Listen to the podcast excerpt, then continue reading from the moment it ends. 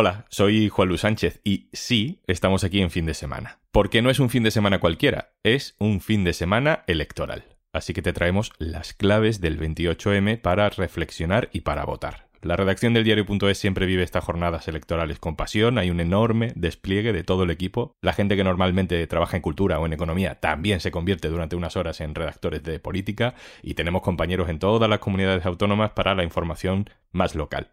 En fin, que es un enorme esfuerzo que hacemos con gusto porque para esto somos periodistas, para contar este tipo de noticias. Ya sabes que para sostener todo esto, para darte información independiente, necesitamos tu apoyo. Así que, ya que estamos trabajando en fin de semana, te pedimos que te hagas socio, que te hagas socia del diario.es en el diario.es barra socio. Venga, vamos con la bola extra electoral.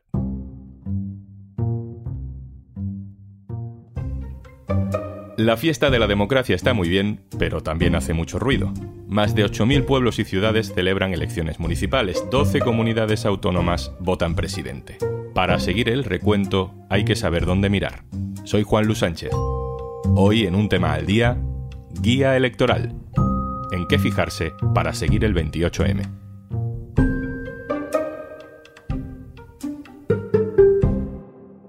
Llegó el 28M, llega el momento de votar. Pero unas elecciones no es solo votar. La parte más emocionante en realidad llega luego, cuando empiezan a salir los resultados. En unas elecciones generales seguir los resultados es más o menos fácil. En unas autonómicas, en unas municipales, como las de este domingo, empiezan a salir por la noche datos por todas partes y es fácil perderse. Vamos a hacer un repaso muy rápido de los lugares de los que tenemos que estar pendientes porque son los que van a definir el ambiente político general. Una guía, para que te orientes. Lo hago con mis compañeros de este podcast, Carmen Ibáñez. Hola, Carmen. Hola, Juanlu. Y Marcos García Santonja. Hola, Marcos. Hola, Juanlu, ¿qué tal? Bueno, obviamente hay matices que no vamos a poder incluir en cada lugar, cada lugar tiene muchos matices, pero con todo lo que hemos publicado en el diario.es, con todo lo que sabemos y hemos contado en este podcast, con los datos que tenemos, estas son las grandes batallas del 28M. Venga, empecemos por Madrid. En el Ayuntamiento de Madrid hay una batalla de suma de escaños entre el bloque de izquierdas y el de derechas. El alcalde José Luis Martínez Almeida gobierna ahora con el apoyo de Ciudadanos, que en estas municipales puede desaparecer, según están diciendo todas las encuestas. Así que el PP tendría que apoyarse en lo que saque Vox para conservar el poder. Y para que la izquierda sume los concejales suficientes y Rita Maestre tenga posibilidades de hacer una coalición con el PSOE, parece fundamental que también la candidatura que forman Izquierda Unida, Podemos y Alianza Verde tenga más del 5% de los votos y eso no está nada claro. Eso en la ciudad. En la comunidad, Ayuso tiene toda la pinta de ganar. Sí, ahí casi nadie espera una sorpresa. De hecho, la duda es más bien si Ayuso acaba consiguiendo la mayoría absoluta o no, porque de eso dependerá el papel de Vox en el futuro. Barcelona. En Barcelona la clave va a estar en si los comuns de Ada Colau sacan más concejales que el PSC de Colboni. Ahí puede estar la diferencia en si gobierna uno u otro. Las últimas encuestas le dan a la alcaldesa el primer puesto con algo más de ventaja, pero están casi casi empatados. Va a ser importante también el resultado que pueda sacar la candidatura de Xavier Trías de Junts, que va el tercero en los sondeos, aunque parece que se descuelga bastante de tener alguna opción de gobernar a través de pactos con otras fuerzas. Vamos a Sevilla, que de todas las grandes ciudades es además la única con alcalde del PSOE ahora mismo. En Sevilla está todo también muy en el aire y es una ciudad muy importante para el PSOE, pero también para el Partido Popular. Recordemos que el actual alcalde, Antonio Muñoz, heredó el cargo cuando el anterior, que se llama Juan Espadas, fue elegido candidato a la Junta de Andalucía por el PSOE. Muñoz se ha ido haciendo cada vez más conocido. El candidato del PP también es nuevo, pero no es eh, tan conocido. Lo que pasa que él se confía en el efecto de Juanma Moreno. En Sevilla una clave va a ser a dónde van los votos de Ciudadanos, que tienen cuatro concejales, pero ahora todo indica que se van a quedar sin representantes. Y la otra clave es el número de concejales que pueda sacar la confluencia de Izquierda Unida y Podemos, a la que el PSOE va a necesitar para sumar mayoría sí o sí. Así que de nuevo es una lucha de bloques izquierda-derecha. Saltamos al nivel autonómico. Hay que recordar que no hay elecciones ni en Andalucía, ni en Castilla y León, ni en Galicia, ni en Euskadi, ni en Cataluña. En el resto sí. Ya hemos mencionado Madrid, hablemos de la comunidad valenciana. Sí, Juanlu, en la comunidad valenciana ahora mismo gobierna PSOE, Compromís y Podemos, es el famoso pacto del Botanic. Y las encuestas dicen que el resultado estará muy igualado y que bueno, se va a decidir por un puñado de miles de votos si Chimo Puig sigue en la presidencia o por el contrario, el Partido Popular consigue quitarle a la izquierda esta plaza. Carlos Mazón, el candidato del PP, tiene pinta de ser el más votado, la lista más votada, y la duda es si la suma con Vox va a ser suficiente o no para desbancar a la izquierda. El PSOE también gobierna ahora mismo en Aragón y en Castilla-La Mancha. Ahí los presidentes son dos varones que han sido muy críticos con la política de alianzas de Pedro Sánchez, pero que sin embargo ellos mismos han tenido que pactar un poco en contra de esos principios para mantenerse en el poder, Marcos. Sí, Javier Lambán, el presidente de Aragón, y Emiliano García Paje, el presidente de Castilla-La Mancha, son los que han criticado en muchas ocasiones a Podemos, y además de una forma muy explícita. Y sin embargo, en el caso de Lambán, se ha visto forzado a pactar con Podemos para mantener la presidencia del gobierno autonómico. Hasta ahora, ahora mismo, en Aragón gobierna el PSOE con otros tres partidos, precisamente con Podemos, con el Partido Aragones también y con la Junta. Las encuestas dicen que en estas elecciones ambos bloques van a estar muy igualados, pero el PP sería la fuerza más votada seguida del PSOE. Y luego hay una serie de partidos que pueden convertirse o no en llave de gobierno, como Vox, que podría sacar entre 3 y 5 escaños, o como Aragón existe, que llegaría a las Cortes de Aragón con 4. Y en Castilla-La Mancha, García Paje, que ahora mismo tiene mayoría absoluta, podría revalidarla, pero mm, cuidado porque las encuestas dicen que el PP crece y que Vox entra en las Cortes manchegas. Y también dicen que Podemos no, así que el PSOE no tendría en quién apoyarse en caso de no conservar esa mayoría absoluta. Tenemos también muchísima curiosidad por saber qué va a pasar con Miguel Ángel Revilla, presidente de Cantabria. Que ahora gobierna en coalición Juanlu con el PSOE, pero las encuestas pronostican un batacazo para Revilla y dan al PP como ganador, aunque sin mayoría suficiente. Así, el PRC de Revilla y el PSOE podrían reeditar el pacto, pero esta vez el PRC de Revilla tendría el papel secundario y el gobierno lo presidiría el PSOE. De todas formas, el PP confía también en que Vox saque un número de diputados suficiente que le permita gobernar y ganar este territorio para sus siglas. Hay otra comunidad que normalmente no llama mucho la atención, pero donde el PSOE tiene puestos sus ojos y sus nervios. Es La Rioja. Ahora gobierna el PSOE, pero las encuestas dicen que puede haber vuelco, que puede gobernar el PP. Por supuesto, todo esto también depende de pactos, de alianzas, de en quién se apoyan para acceder a la presidencia, es un patrón en todas partes. Hay poco bipartidismo en estas elecciones autonómicas. Tampoco, ni siquiera en Extremadura.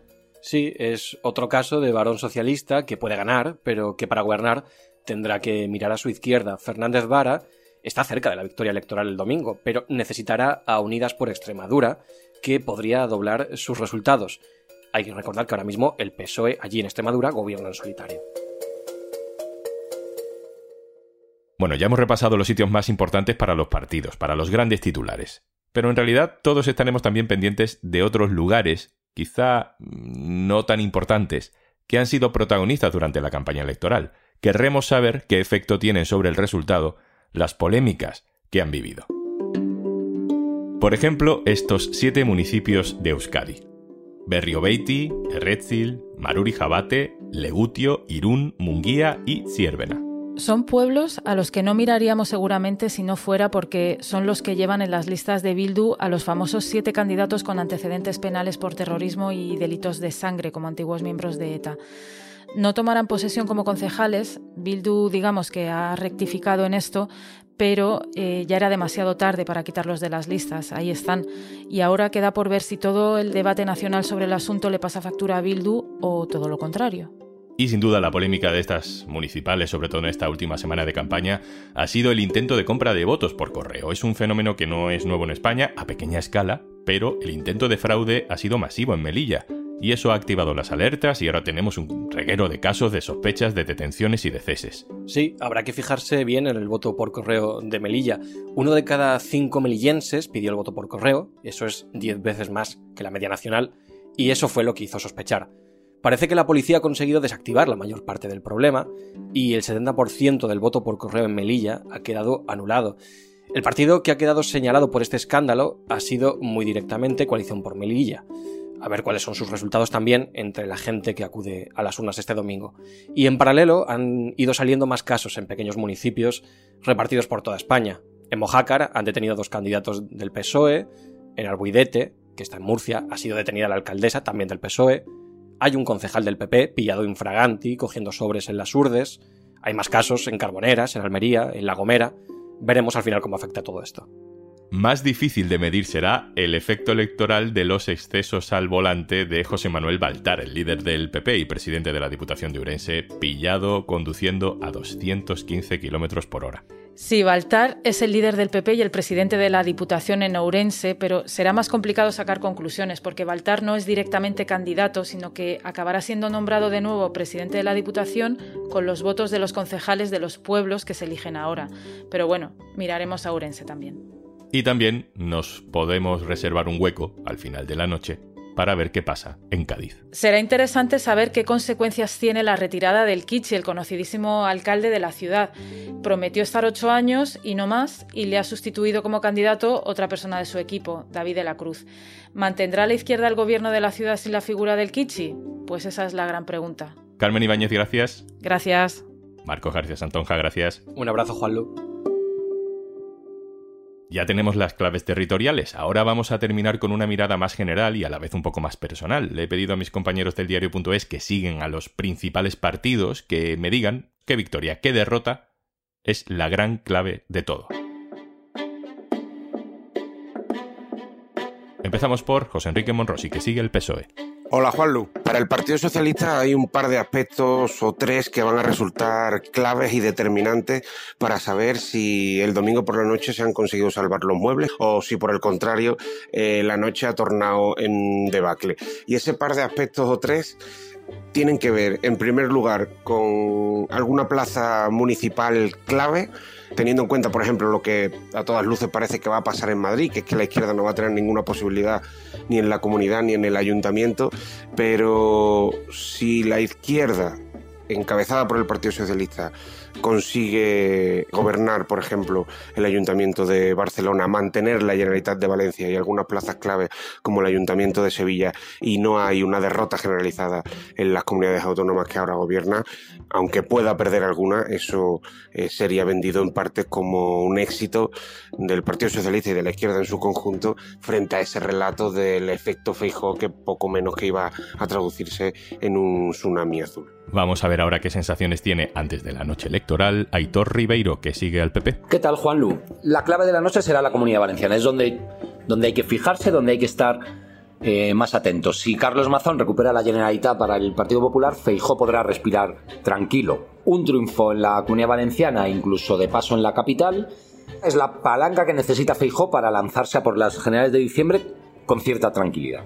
Pero ¿y si fallan, como dice Moncloa, que dicen sus sondeos? ¿Y si eh, no consigue el Partido Popular recuperar la Generalitat Valenciana? Entonces la dirección del PP tendrá que buscar en otro sitio donde aferrarse para mostrarse ganador. Podrá ser por el número de votos total en las municipales o por eh, lograr el triunfo, quizá no el gobierno, en Aragón, en Zaragoza o en Baleares. Sea como sea, en ese caso las dudas que hay sobre las opciones de Feijó para las elecciones generales se multiplicarán y ya hay quien desliza que al gallego le podrían intentar mover la silla para lanzar a Isabel Díaz Ayuso.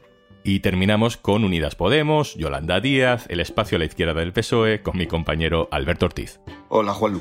Este domingo en Podemos y en general en Unidas Podemos van a estar muy pendientes de todo lo que pase de los resultados en Valencia y Madrid. Se juegan su desaparición y luego se juegan permanecer en un gobierno autonómico como el de Valencia, que es uno de los más importantes que tiene la izquierda ahora mismo.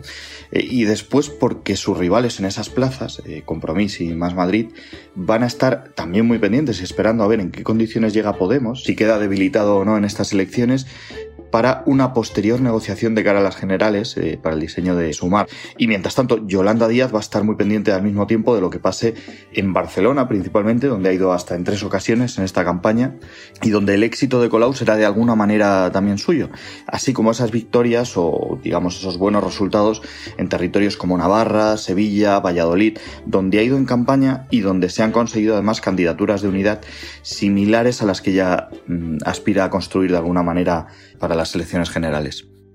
Pues guía completada, compártela si te resulta útil. A ver qué pasa el domingo.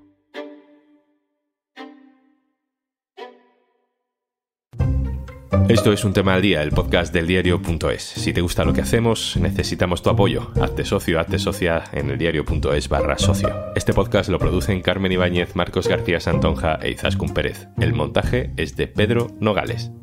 Yo soy Juan Luis Sánchez. El lunes, otro tema.